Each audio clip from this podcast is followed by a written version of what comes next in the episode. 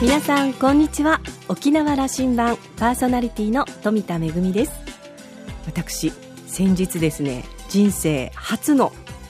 株主総会というのに行ってまいりました。といっても私自身はですねあの株に関しての知識はゼロでちんぷんかんぷんなのであの代理で出席をしたんですけれどもはあ、未知なる世界でしたね、なるほど。株主総会というのはこういうふうにやってるんだと。あのいくつか参加をしたんですけれどもあのどちらも割と業績のいい会社だったのであまりこう、ね、あの厳しい声が飛び交うこともなくあの穏やかに進められていたんですがでもあの会社の例えば業績をこう映像でショーアップして伝えたり熱のこもった挨拶があったりそれから株主からのちょっと辛辣な質問なんかにもあのきちんと真摯に受け答えをしているあのそういった姿を見るとちょっと勉強になりましたね。あの大人の社会見学をしてきたようなそんな気分です。さあ沖縄羅針盤7月になりました。今日も5時までお届けいたします。どうぞお付き合いください。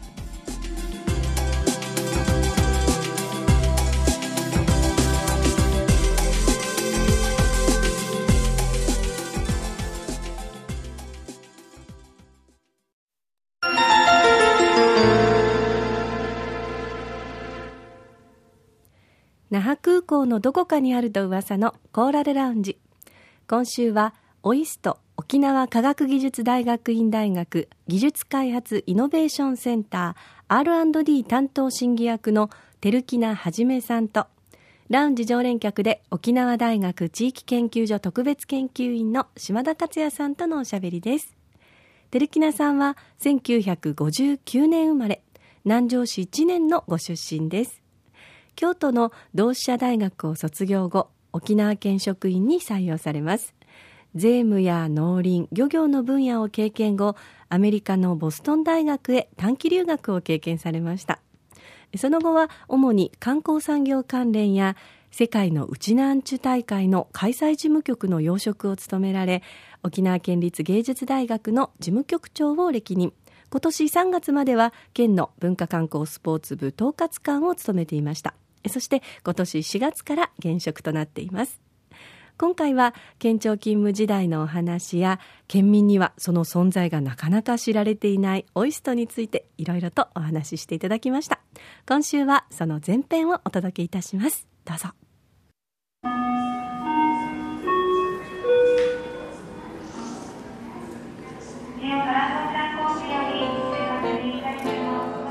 オイストのテルキナさんに来ていただきましたコーラルラウンジにようこそおいでくださいましたテルキナさんはいさいぐすよ中柄裏テルキナでございます県庁の時代はこれだったはずですけどもオイストに行ってもそれをどうしてるんですかはいやはりあの島言葉ですねあのやっぱり、えー、国の言葉を忘れたらやっぱりねその、うん、人はあなんですかね、消滅してしまうというところでですねもうやっぱりこれはライフワークとして島言葉を沖縄科学技術院学院大学。これすごくやっぱ県民からまだ遠い存在にいるんだけども、うん。照木さんみたいな人が県庁から送り込まれて、はい、島言葉ちな口してそこの中で話してるというのはまああのちょっと身近に感じてきていいな。これはですねあのオイストの科学者たちは、まあまあ、みんなやっぱり素晴らしい人たちが集まってるんですけど、うん、学生も含めて。あの初日空手のですね、うん、カリシュウェアで青でポンっていったらですね、おお前の着てるこの空手カリウシいいね。どこで帰ったらいいんだみたいな感じです。すごくあの受けが良かったんですよ。だからやっぱり王室の連中にその沖縄の持ってる空手とか島言葉をですねどんどん広めていくのがもう自分のミッションかなオイストの中を沖縄化しよるわけですかそうですね。もう。いやそう。沖縄の文化力で、はい、あのテルキナさん、今日の話はですね、うんうん、やっぱね前半は県庁のテルキナさんで、やっぱりまだ通ってるはずですから、あそうですね、まだまだ少しは県庁県庁役人勤め、何年なんてもう30年以上になりますかね。うん、あのいやいい経歴っていうかあのいいあの畑を歩いておられますよ。そうなんですよ。あの沖縄をどう、はい、あの外に向けてとかね、はい、あの、はい、次の時代にこう展開していくかということをね、ゆるソフトパワーという部分をどうしていくかということをずっとやってこられた、はい。で、うちのアンチ大会の、うん、担当者もやったし事務局長もやったし、それから幹事長ですね。次長局長幹事長という長がつくのうちのアンチ大会事務局の中でこれだけ出世する人も他にないでしょういやいやいや、あのー、全部やってきたと。全部見てきたと。そうですね、まあ、あの最初関わった時がですね、うん、やっぱ知念さんというですね大先輩がいて、うん、もうミスターうちなんちという方がですねいたんですけどこの人の思いがですね、ね、半端じゃなかったんですよ。もうこの話を聞いてですね。でボリビアとかペルーとかアルゼンチンとか実際に現地に行くと遠くに行けば行くほどうちなんちっていうのがこの母犬に対する思いがどんどんどんどん強くなっていくという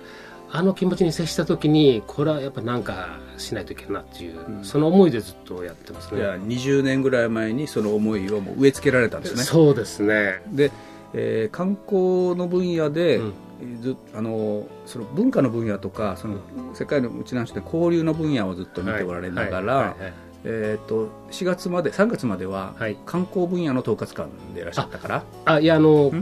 文化観光スポーツ部の統括官ではあるんですけど、はい、観光以外のですね文化と、えー、空手とスポーツと国際交流っていうか、必ずしもこれは直接観光に結ばなくてもいいという立ち位置そうそうそう。はい、もともと観光が長いんですけど、観光畑、はい、たまたまなった統括官2人いてですね、うん、観光畑とそれ以外っていうのがあってうちなに大会も空手ももうもう一人の私が担当の統括官だったという。あの僕は照木さんとはあの直接ね、はい、差しで話す機会はなかったんだけども、ね、まあ、あの県庁の中の僕はあの名前がこう世の中に伝わっている5本の指の一人だとあいやありがとうございます。あんまり会って話す機会もないのにずっと知ってたという。そうですね、まあ、あっちゃこっちに顔を出したがるっていうか、うん、あの目立ちたがり屋って一部には言われてるんですけど、うん、そんなことないんですけど、ね、県庁の職員にそれが少ないですよね。そうですね。あの、うん、やはり県に入る人たちっていうのは、やっぱり優秀でもちろんあの真面目にこの県政のために県のためにっていう方がいてやっぱり規則法律にのっとって仕事をするというのがもう使命ミッションですから、うん、私はそのそれは余計なことしてるように見る人が多いということね、あの逆にうちな大会みたいなのはですね、うん、そういうのっとってやると逆にできなかったりするんですよ、あのがんじがらめになるので、むしろあの世界のうちなんちがどういうふうにしたいのかとかですね。それのためにはじゃあいやどうすればいいのかっていうところを考えたときにもう外れる、うん、ここ、まあ、外しまくってもいけないんですけど、うん、ここはもう外してもいいんじゃないかとかそういうちょっと緩やかに、だからあの性格も緩やかだったんですけどもとそういう体質はあったわけでしょ。そうです。仕事もだからそういうふうにしてやってきたっていうか、どの分野でもね、はい、あの県庁の、やっぱりあの県庁の各分野でもそういうあの、うん、なんとか、まあ、メリハリなのか、うん、もっと明るい部分とか出してきていいと思いますよ。そうですね。だから言いにくいと思いますいやあのだからなんかあのどこ行ってもですね楽しくやりたいっていうのは僕の持論なんですけど実際楽しくやってきてでやっぱり周りからするとですねあいつはいつもなんか、あのそういう賑やかなイベントばっかしやってるよな、みたいなのもあるんですよ、楽しいことばっかりじゃないことはみんな一緒だけども少なくても楽しくやってるように見られるようにしましょうよ。そうですよね。その言い方でいいでしょ？う、えー、もうそう思います。あの人間やっぱりあの80年、うん、まあ、長生きしてあの90いきますけど死ぬ時にね、うん、僕はあの持論として死ぬ時にですね臨時の場で人を笑わせたいなと思っていて。だからあの臨時の時にですね死んだふりできないかなと今思ってるんですよ。県庁 の後輩たちにもそういうメッセージ出してくださいよ、やっぱね、ちょっと苦虫が多すぎる、そうですね、あの大変なの分かるけども、はい、国際交流やってる時によく言われたのは、あの海外からやっぱりお客さんが来るんですよね、うん、あの県人会長だとか民間大使とか。その時に忙しいからって言って、やっぱり顔を上げないと交流マンじゃないよっていうのはずっと口酸っぱく僕たちには言ってたんですよ。どんなに忙しくても残業してもいいから海外からあのニューヨークとかあのアルゼンチンから来たらもうはい、ウェルカムしてですね。仕事が増えたと思わないよね、そうそうそうそうもうニコニコしながらもういつでもウェルカムそれがやっぱり国際交流マンだと思う、若い人たちにもそういうふうな、はい、あの浸透させましょうよね。そそうですね。はい、あのあのそう思います。はい、でというあの照木さんが、はい、うん今年の4月に事例を受けた。はいはい。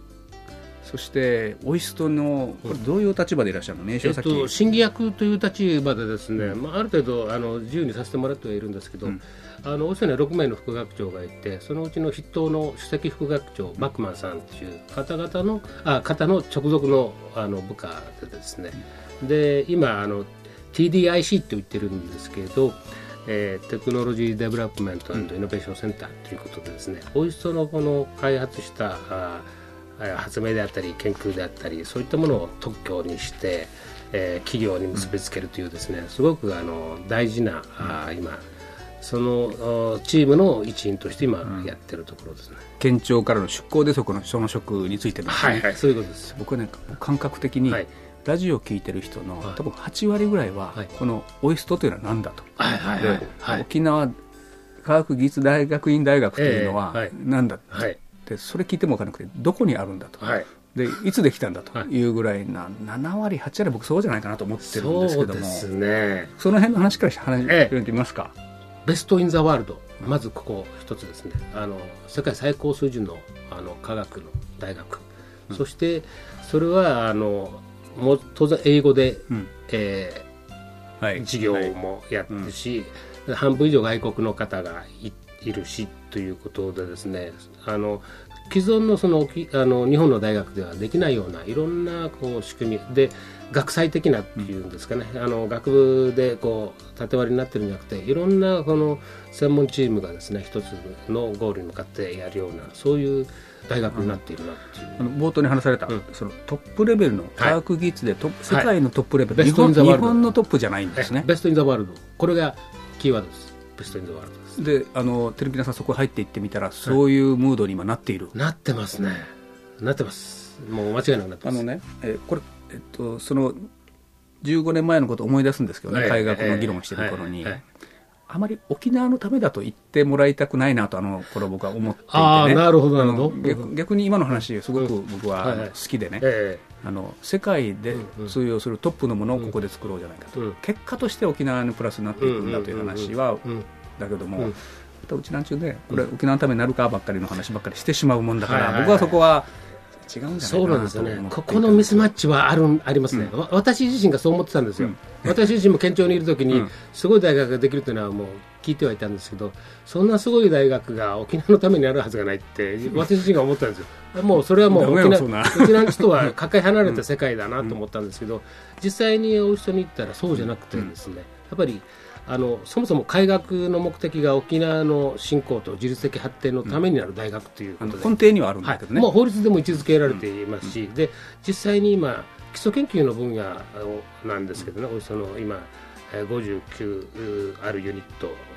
の中ですね、でそれが今、例えばあの鬼人でであったり、サンゴであったりですね、実際も沖縄のためになるような研究が今出始めていますし、であと人工知能の世界でもですね、あの日本をリードするような先生もいらっしゃいますしすごくやっぱりそれがあの世界の科学のためにもなるし沖縄のためにもなる、うん、で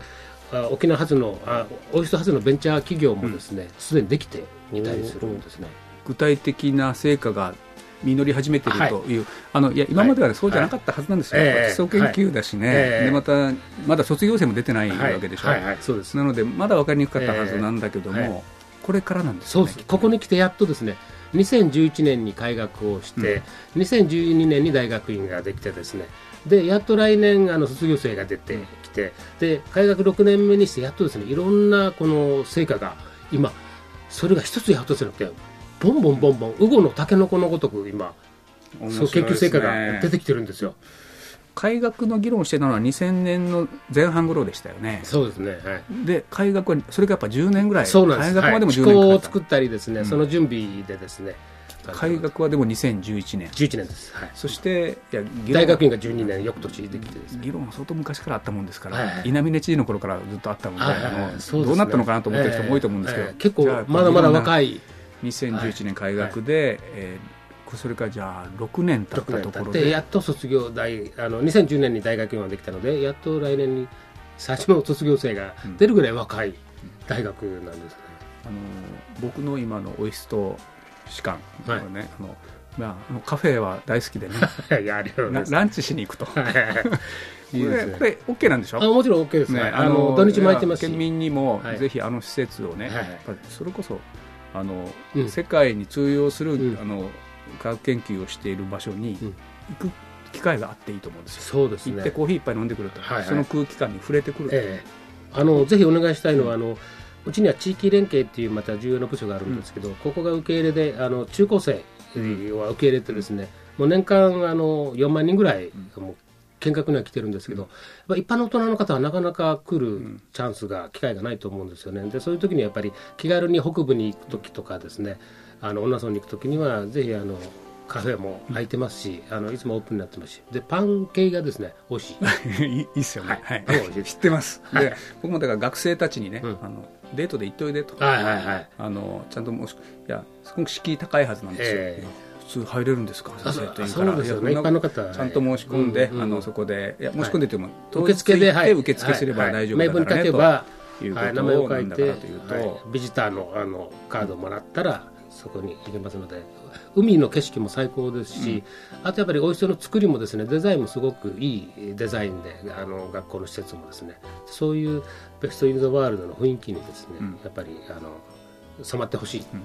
やっぱりいいですよね。いいですね。で、はい、自然のこの、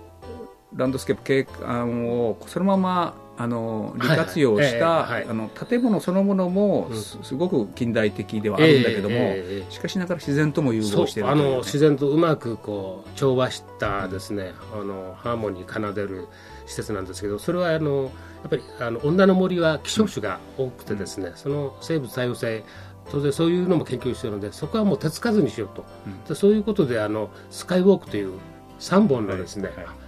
橋がブリッジができてますけどあれがまた、研究とつなぐのは全部、はい、あのこの橋まるでこう宇宙遊泳するような橋で渡っていくんですよ、ね、空中回廊みたいな形で3本通っていて、うん、私の友人はあのジュラシック・パークのようだって言ってましたね。下から恐竜が出てきそうだなみたいな。そこでそういうところでこれ全世界から研究者たちが、研究者何人いるんですか？今ですね先生たちは今60名ぐらいなんですけどあのその支えるスタッフは300名ぐらいいますかね。でそれをまた支えるスタッフが400名ぐらい、まあ、トータルで800名ぐらいの本当にこじんまりとした大学です。大学院生もまだ130名ぐらい。1学年が20名から30名ぐらいの前後ですので、本当に規模としてはまだまだちっちゃいんですけどただこの規模をですねもっとこうあの倍ぐらいに今しようという計画もあって、えー、研究棟も今どでかいのですね第4研究棟というのをすでに着工をしているところですね、うん、多くの県民の目にはまだあの、うん、なんかこう届いてないんだけども、うん、でも成長していってるんですね。これはすごいあのもうすでに5年6年でですねこれだけの成果を出していますからあと5年ではですねどんなすごいことが起こるのかって私なんか毎日ワクワクしていますね。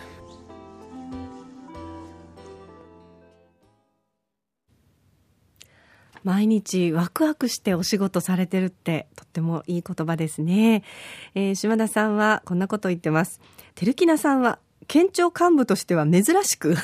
ょちょっとなんか辛辣ですが、えー、底抜けに明るくて人懐っこくてオープンマインドな方です、えー、Facebook でも毎日楽しい情報発信をしています。そのパワーでオイストに多くの沖縄テイストを注入してもらいたいです。そして、えー、オイストで生まれる価値を沖縄社会に還元してもらいたいと思います。とのことでした。私も実はあのこの3月まで、えー、テレキナさんが県の文化観光スポーツ部の統括官を務めていらっしゃった時に大変あのお世話になりました。あのどんな時でも笑顔を絶やさずにあの気さくに話しかけてくださってあのきっとねこれまでのあのうちなんち大会ですとかさまざまなあの大きなお仕事を手掛けてこられましたけれどもあのうちなんちパワーで乗り切ってこられた方なんだなというふうに思います、えー、今週はここまでにいたしまして来週このお話の続きをお届けしたいと思います。今週のコーラルラウンジはオイスト沖縄科学技術大学院大学技術開発イノベーションセンター R&D 担当審議役の照木名はじめさんとラウンジ常連客で沖縄大学地域研究所特別研究員の島田克也さんとのおしゃべりお届けいたしました。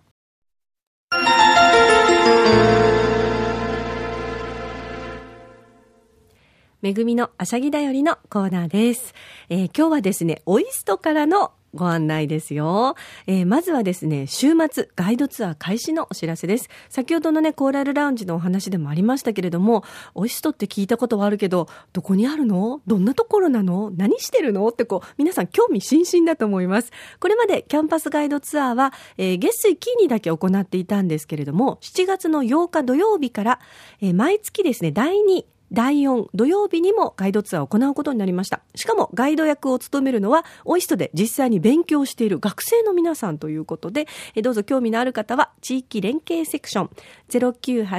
098-966-2184 098 966-2184ガイドツアーにどうぞお申し込みください。それからもう一つ、7月の16日には、ジョブフェアアットオイスト2017サマーが行われます。えー、こちらはですね、初めてのジョブフェアとなるんですけれども、スタッフによるお仕事紹介とか、履歴書の書き方セミナー、即日面談もあります。転職を考えていらっしゃる方とか、オイストに興味のある方、まだ学生なんだけど、将来こういう国際的なところで働いてみたいなと考えている方など、大勢の方のご来場お待ちしています。えー、オイストの職員の皆さんが募集中の職種、採用プロセス、その他採用に関する様々な情報を提供いたします。そしてなんと、即日面談があります。えー、オイストでのお仕事に興味があるという方、当日の面談が可能ですので、履歴書や職務経歴書をお持ちください。えこちら、詳しい内容については、オイストジョブフェアと検索して、どうぞホームページをご覧ください。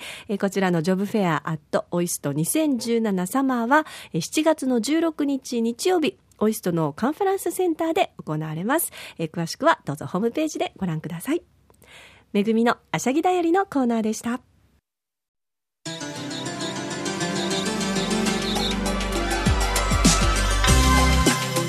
沖縄羅針盤はインターネットを利用したポッドキャストでも配信中です。あの放送回をもう一回聞きたいとか聞き逃してしまった回などなど、えー、ぜひインターネットを利用してポッドキャストでいつでもお楽しみいただけますのでラジオ沖縄もしくは沖縄羅針盤と検索してホームページからお楽しみください。それから私富田恵やコーラルラウンジ常連客の島田克也さんのブログやフェイスブックなども公開中です。さまざまな情報を発信しておりますのでお時間のある時にぜひこちらもチェックしてみてください。沖縄羅針盤今週も最後までお付き合いいただきましてありがとうございました。そろそろお別れのお時間です。パーソナリティは富田恵でした。それではまた来週。